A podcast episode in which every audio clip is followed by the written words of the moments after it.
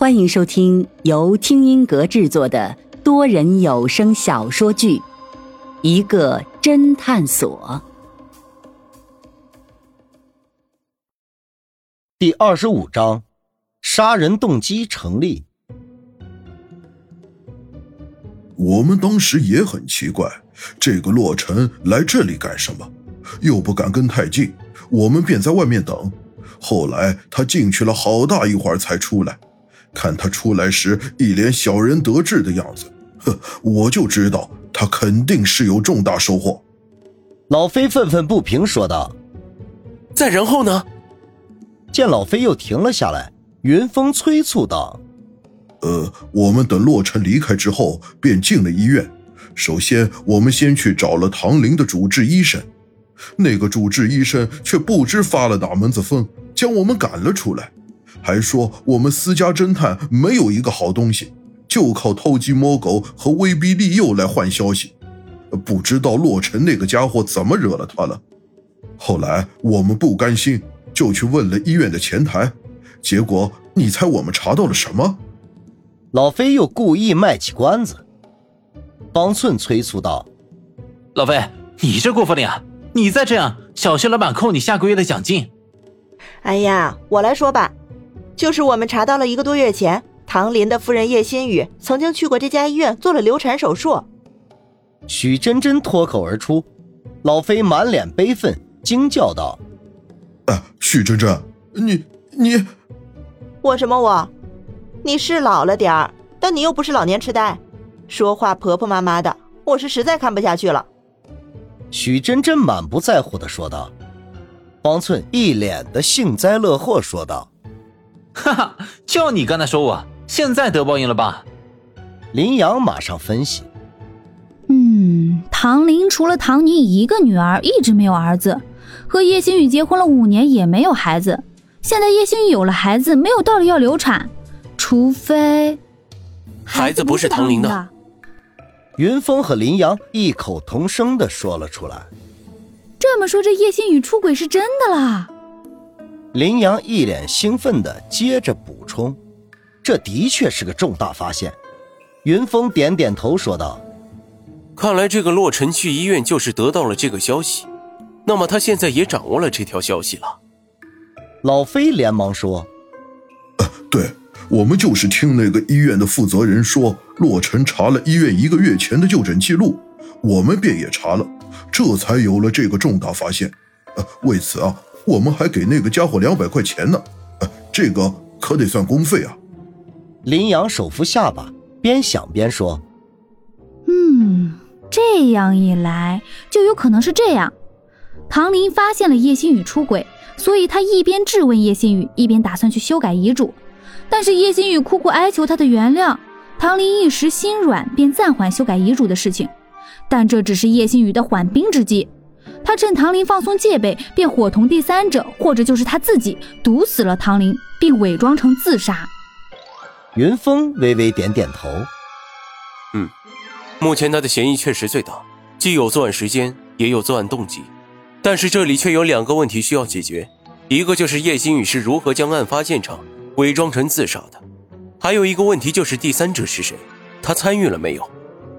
案发当晚，叶新宇到过唐林的书房，而且坐了一会儿，完全有时间给红酒下毒。可是他是如何让唐林写了遗书？又是如何把遗书和作案工具一起放到唐林的保险箱的？这确实是个让人头疼的问题。众人一时之间陷入了沉思，半晌。云峰抬起头来，看来要解决这两个问题，我们得再去一趟唐林家了。云峰让方寸马上联系唐林家，表明要去拜访一下。方寸马上打了个电话过去。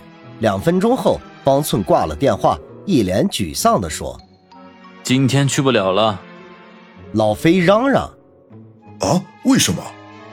方寸回答：“唐林的管家说。”另外两家侦探所的人今天都去过了，唐夫人也就是叶星宇分别接待了他们，已经累了，想要休息，所以今天不再见客，有事明天再说。老飞看了看表，一脸气愤地说：“哼，现在才下午三点钟，这叶星宇就要休息了，这摆明是心里有鬼，不敢见人。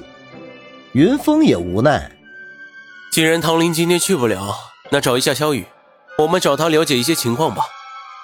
方寸又是一个电话过去，很快便挂了电话，然后说道：“萧雨现在在家，让我们直接去他家见面。”接下来，云峰开始分工，让老飞和许真真再去一趟仁心医院，查查叶新宇当天来做流产手术是否有人相陪，最好能调出监控录像，这样说不定就能确定第三者是谁了。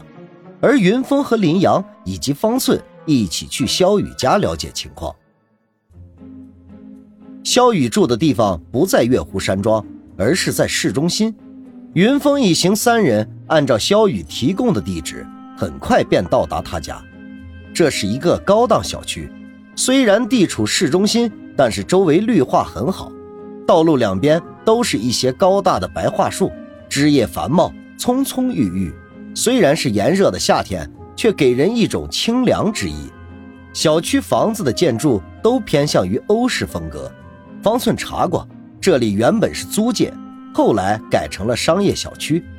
云峰他们一路过来的时候，只见这个地方学校、医院林立，特色饭店遍布，各种大型商场云集，不愧为市中心，的确热闹繁华。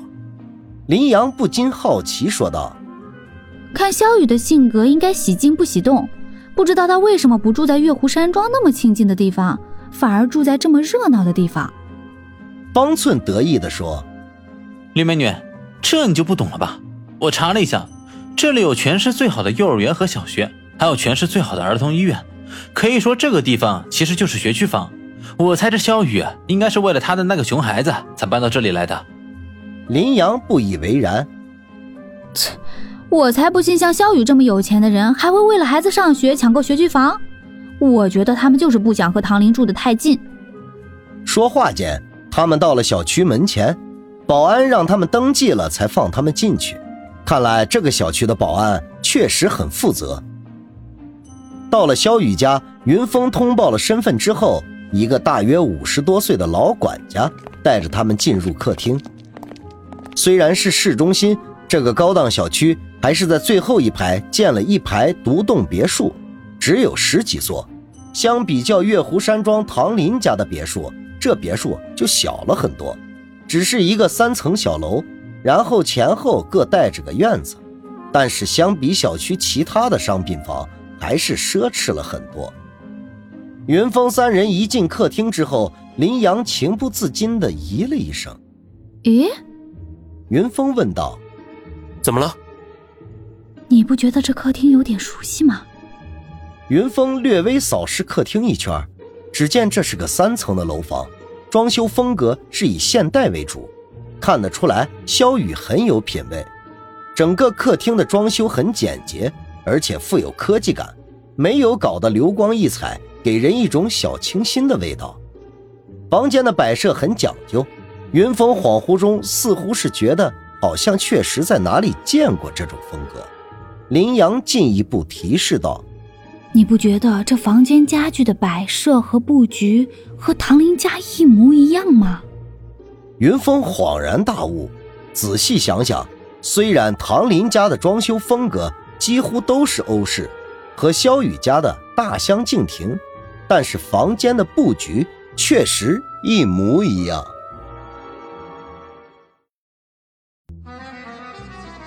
听众朋友，本集已播讲完毕。欢迎订阅收听，下集精彩继续。